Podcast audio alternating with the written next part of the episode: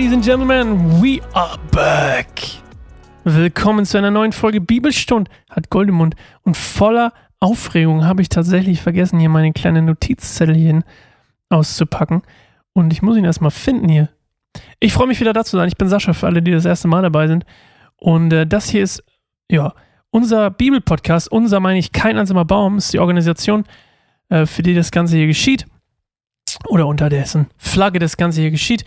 Wir machen christlichen Content, ähm, um den Leuten ein bisschen das Evangelium näher zu bringen. Nämlich das ganz simple Evangelium, wenn man so will. Gott hat dich lieb, Gott ist für Wiederherstellung, Gott will Beziehung mit dir. Jesus ist gekommen, um die Beziehung zwischen dir und Gott wiederherzustellen. Das ist so ein bisschen das zusammengefasst. Und ähm, wir sind, uh, exciting. Ich bin, ich bin vom, vom Bibelthema her, das wir jetzt in den nächsten drei Monaten ungefähr miteinander behandeln, solange wird das hier ungefähr gehen, 90 Folgen, 92 Folgen, nee, 91 Folgen, jetzt habe ich es gerade rausgeguckt, 91 Folgen, ich war knapp daneben, ähm, werden es werden. Und ähm, wir beschäftigen uns mit König David. Uh, beziehungsweise erstmal fängt er an als David und dann wird er irgendwann König. Ein König nach Gottes Herzen. Und ähm, ich will euch jetzt heute in diesem kleinen Prolog hier auch nicht zu lange vollsabbeln, aber wir wollen uns ein bisschen, vielleicht wird es heute ein bisschen länger, wir wollen uns ein bisschen mit dem Hintergrund beschäftigen. Wie ist es überhaupt dazu gekommen, dass Israel einen König brauchte oder bekommen hat, wenn doch Gott eigentlich der König ist und der einzige König, den man haben soll. Ähm, wie kann es dann sein, dass Israel zu einem König gekommen ist? Ähm, und wie ist Israel überhaupt aus Ägypten zurückgekommen und diese ganzen Sachen? Wir wollen so einen kleinen Bogen schließen, um dann zu gucken, wie ist David eigentlich durch sein Leben so durchgelaufen. Ähm, und David war, und das werden wir später erfahren, er war insgesamt dann König von Juda und von Israel. Also er hat es quasi so vereint. Und er lebte ungefähr um 1000 vor Christus. Und ähm, er wurde in Bethlehem geboren als jüngster Sohn von Isaas. Und ähm, falls ihr euch, falls ihr es gehört habt, die Folge mit Jakob, da ging es auch so ein bisschen um diese ganzen Stämme. Und ähm, unter anderem Juda, äh, falls ihr den noch kennt, hatte dann die Linie quasi die der Könige und die ist dann jetzt durch, Isa, durch Isai und durch David eben fortgesetzt worden. Und diese, diese, ähm, diese Linie quasi, die ihr schon vorher gesagt habt, brachte dann auch, also diese David, da, wie heißt es, messianische Dynastie, heißt das so? Egal, auf jeden Fall, der Messias sollte quasi aus der Linie Davids entstehen. Das war eine Prophezeiung, eine prophetische Zusage sozusagen von Gott. Ähm, und daher entsteht auch quasi diese biblische Messias-Erwartung und äh, aus dem Alten Testament. So, und David habe ich glaube ich schon gesagt, heißt übersetzt die Urform quasi heißt übersetzt der Geliebte oder Liebling Gottes, ein König nach Gottes Herzen. Und vielleicht kennt ihr David auch von diesem Davidsstern, das Symbol für Israel und des Judentums ganz oft. Und ähm, er gilt als Verfasser vieler Psalme, Psalme, ganz genau gesagt 73 Stück. Und ähm, jetzt muss ich einmal mein Dokument hier wechseln. Ich habe ja heute geht es mehr um äh, Fun Facts, wollte ich schon fast sagen, aber ich wollte mit euch eigentlich ein bisschen darüber reden, wie das überhaupt dazu gekommen ist dass unser lieber Freund David König geworden ist. Wie kommt das eigentlich, dass Israel überhaupt einen braucht? Und ich bin auch gleich auf der richtigen Seite hier. Ähm, ich mir, da muss ich mir ein paar Sachen aufschreiben. Also, fangen wir mal ganz vorne an. Genesis 1 und 2 ist Gottes Schöpfungsgeschichte. Ne? Die Welt wird in Perfektion und in Einklang mit Gottes Wesen und seiner Idee von der Welt geschaffen. Ne? Adam und Eva, Paradies. So, Genesis 3 ist dann der Sündenfall, ja, der Apfel in Anführungszeichen. Und die Sünde durchzieht danach Gottes perfekte Schöpfung. Also sie hat sie quasi infiltriert wie ein Virus einen Laptop. Und ähm, das zeigt sich dann in den folgenden Geschichten. Genesis 4 ist zum Beispiel Kain und Abel, ne? Genesis 5 bis 9 die Flut als Strafe für die Sünde. Genesis 11 ist der Turmbau zu Babel. Gott zerstreut danach die Menschen als Strafe, äh, gibt ihnen verschiedene Sprachen, falls ihr euch daran erinnert oder falls ihr es noch nicht gelesen habt, auch total toll, mal das zu lesen. So, dann Genesis 12, da sind wir angekommen. Das ist quasi der Start der Wiederherstellung von dem quasi perfekten Zustand der Schöpfung. Ja? In dem Fall durch Israel, also das Volk Gottes, durch den Stammesvater oder wie heißt es Stammesvater? Wie nenne ich Urväter, glaube ich, ne? Urvater. Abraham, dann Isaac, Jakob, Josef und das sind die vier Stammes, Stammesväter von Israel oder Urväter. Irgendwie so. Und am Ende von Genesis, und das hatten wir, glaube ich, das, das war das, was wir behandelt hatten, beziehungsweise in Staffel 2 von Bibelstunde Goldemund, war dann mit Josef, der in Ägypten mit den 70, ungefähr 70 Israeliten unter Josefs Aufsicht in Ägypten lebt. So, dann vergehen 400 Jahre und aus diesen 70 Israeliten werden drei Millionen, die dann in Gefangenschaft gehen und in Sklaven, in, also quasi Sklaven werden, bevor dann in Exodus ähm, Gott quasi einen neuen Anführer hervorbringt, der das Volk befreien soll. Das ist dann Mose, ja. Und das tut man mit Wunder und Zeichen. Er warnt den Pharao und die Plagen kommen über sie und bla bla bla. Und dann teilt er das Rote Meer und die laufen durch und kommen dann zum Berg Sinai. Da kriegen sie die zehn Gebote. Da schließt Gott quasi den Bund mit dem Volk Israel. Ähm, und also Mose stellvertretend als Volk Israel sozusagen und äh, oder den Nachkommen Israels könnte man noch sagen, schließt einen Bund mit Gott und äh, dann kriegen die diese zehn Gebote. Und hier an dieser Stelle erfüllt sich dann die Zusage an Abraham, ja, dass, das, äh, dass er das Volk quasi in ein Land voller Milch und Honig führen wird und ähm, dass schlussendlich dann halt auch der Messias in die Welt kommt und alles wiederherstellt. So. Und ähm, er die kriegen die zehn Gebote, das ist quasi, das ist zum Beispiel ein spannendes Ding. Ich weiß nicht, ob ihr das wusstet, aber ich glaube, das hat mir mal, ich glaube, ein Freund von mir hat mir erzählt, dass es in der Ur, im Urtext gar nicht heißt, du sollst nicht, sondern du wirst nicht. Also wenn du Gott ehrst, wenn du mit Gott lebst, dann wirst du nicht morden, du wirst nicht Ehe brechen. Und ja, daraus könnte man auch ein Soll machen, aber ich finde, das hat schon mal eine ganz andere, anderes Geschmäckle. Du wirst nicht, ja. Also die Frucht deines Lebens wird nicht so aussehen. Und das ist ja auch schon wieder ein ganz tolles, spannendes Thema, aber da haben wir leider heute keine Zeit für. Ich rush hier so ein bisschen durch, ich hoffe, okay, ich will nicht 20 Minuten reden.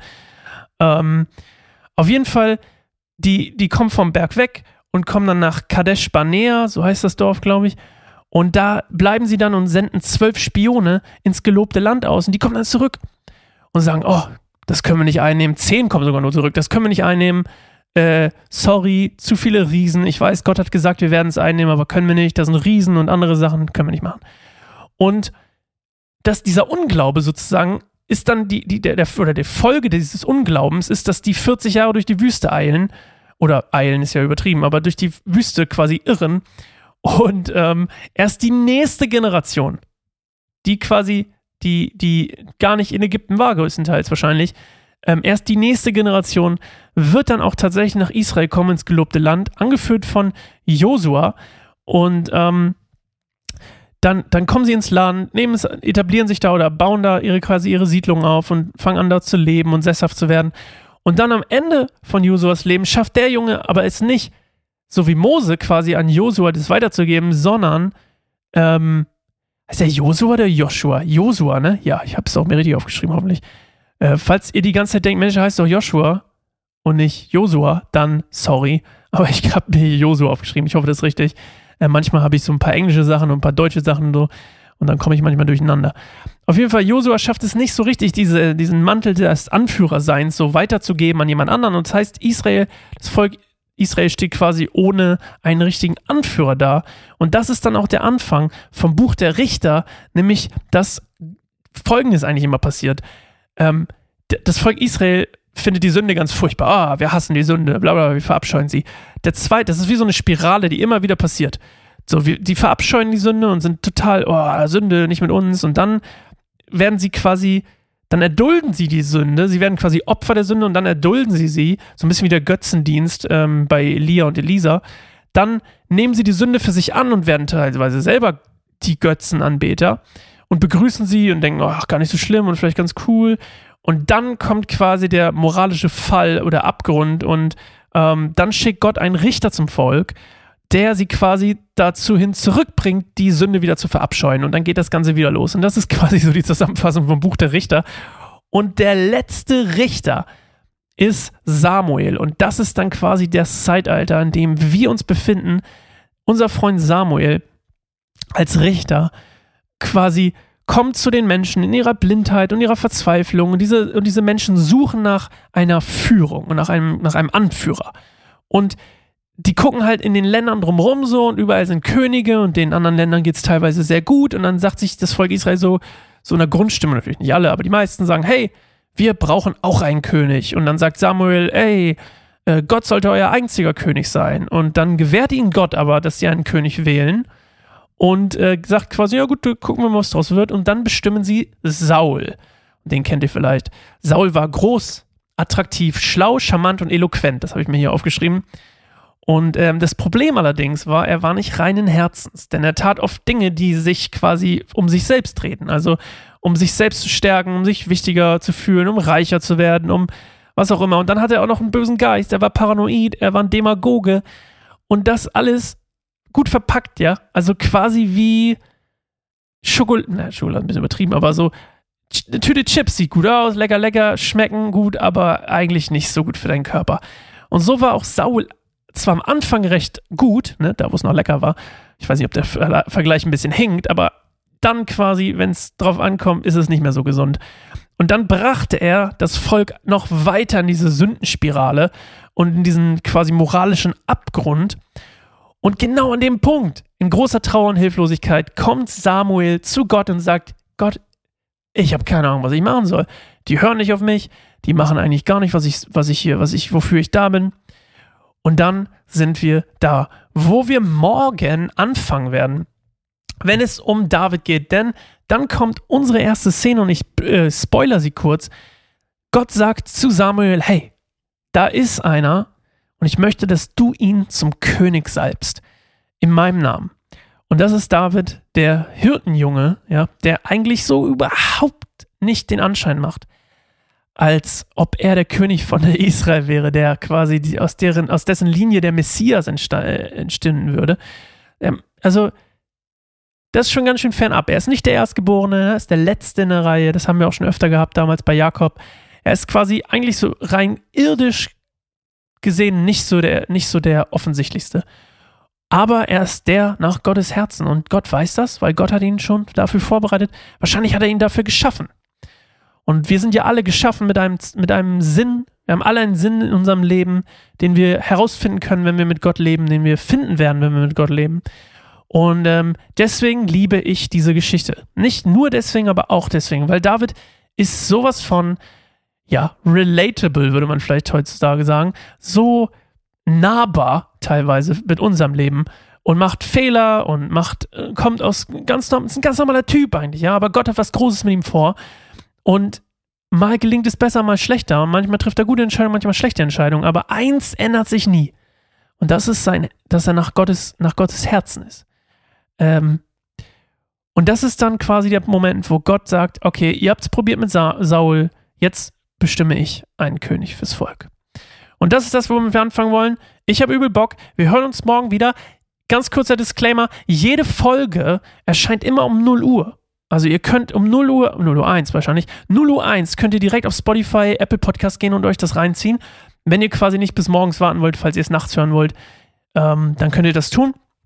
Ansonsten jeden Tag in den nächsten 90 Tagen, das hier war der Folge 1, also bleiben noch 90. 90 Tage plus vielleicht noch der Epilog. Ähm, ich freue mich drauf, total Bock. Und wir hören uns morgen wieder zu einer neuen Folge Bibelstund. Hat Goldemond U, I'm excited. Bis dann, Tschauikowski.